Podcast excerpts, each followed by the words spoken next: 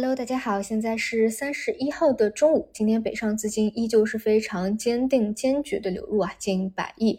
那指数呢，在各种情绪利好之下，是一个高开拉涨，在高位震荡以后啊，遇到了短期的阻力位，出现了一个回落。这种呢，都是非常正常、非常常规的一个走势。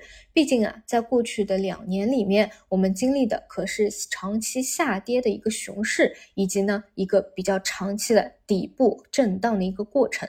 那么，在它逐步上推上升的过程当中，自然是有重重的阻力。这种呢，就是得关关难过关关过。只要市场的环境、各种政策扶持、资金的合力能够形成的话，其实呢，都只是一个短期，未来都能够攻克的。所以呢，大家还是平常心对待就好了。整体的上升结构呢，没有发生什么变化。那哪怕说后面几天啊，要去震荡啊、盘整啊，或者有个单日的回调啊。其实都没有什么，对于现在的这个结构和趋势上啊，有发生什么扭转？我觉得关键呢还是心态上逐步要发生一个改变，要认清楚啊，周期呢它都是交替进行着的，要逐步走出过去熊市给你带来的一个阴影。那当然呢，还是要去。客观的啊，冷静的去分析这个市场的一个动向啊。那至于到底是不是反弹还是反转，哎，可能每个人心里啊都有自己的判断。比如说我也有自己的判断，并且给大家讲过。但具体的操作过程中呢，如果大家比较犹豫啊、摇摆不定的，我觉得就看着市场它的一个走向。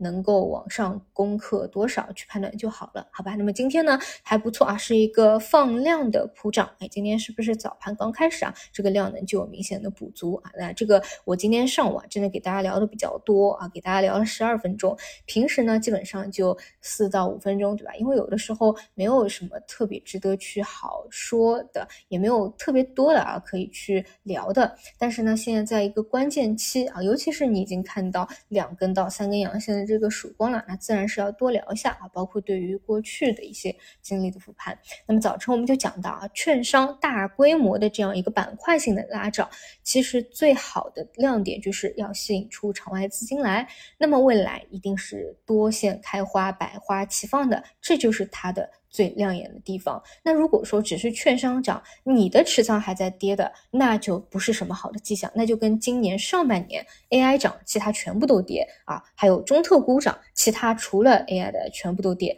那这个就不是一个良性的市场，后面一定是会修复回落的。那我希望这一次不是如此啊。那么目前来看呢，确实是有增量资金在入场的，北上资金呢也非常的坚定，那我觉得特别不错。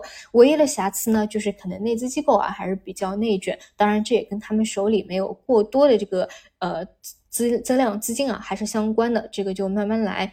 然后同时呢，也是跟短期啊往上有阻力位嘛，总归会有一部分资金想着内卷的，要不要做 T 啊、减减仓啊、高抛低吸啊，都是相关。那我的观点就是，嗯。就是我如果觉得这是一个上行趋势，可能就不会啊在里面过多的去做这个所谓的高抛低吸，因为有的时候你很容易哎做反调或者说卖飞掉啊。那我觉得这个代价会比有没有做高抛低吸赚到这个钱要更加大一点，这是我的一个观点。那么目前来看呢，你们也可以明显看到啊主流的方向还是在这些低位低估的里面啊，其实就是金融啊、汽车啊、消费啊、地产啊。那反观之啊，像 TMT。AI 上半年涨得比较多的，短期呢还是嗯，就是肯定是没有像这些低位低估涨那么好。上周呢，在这个存量市场里面啊，反而还是被吸血了一部分。那如果说后面是增量市场，不一定会被吸血，但是整体呢是没有跑过这个指数和这个金融等大方向的，所以还是顺势而为吧。早晨给大家讲过啊，就是你如果纵观一整个。牛市的上升趋势的一个过程来说，其实呢，一开始会表现比较好的，就像一四一五年的互联网加 TMT，到后期它还是表现的比较不错。但是呢，在这个过程当中，它也是有盘整休息过的。同时呢，你到后面一批再起来，就不一定是第一批的了，分化也很明显。所以呢，我是觉得，嗯，慢慢来吧，这一块儿。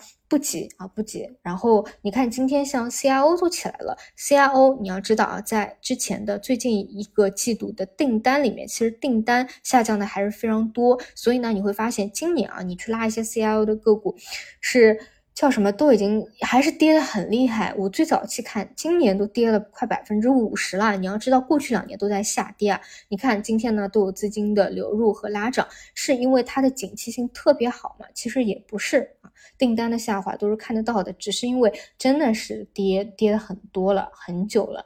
那么有一个修复或者有资金去流入，那也无可厚非，对吧？就是这样的一个道理。所以在这个里面啊，有风格上的一些变化，希望大家也能够。看得到吧？然后当然风格呢，也不是说一成不变的啊，就说下半年全部都是低位低估的，也不是，未来也会切换，但这个阶段至少是如此。那我们就做好这个阶段的规划就可以了。好，差不多就这些吧。那我们就晚上再见。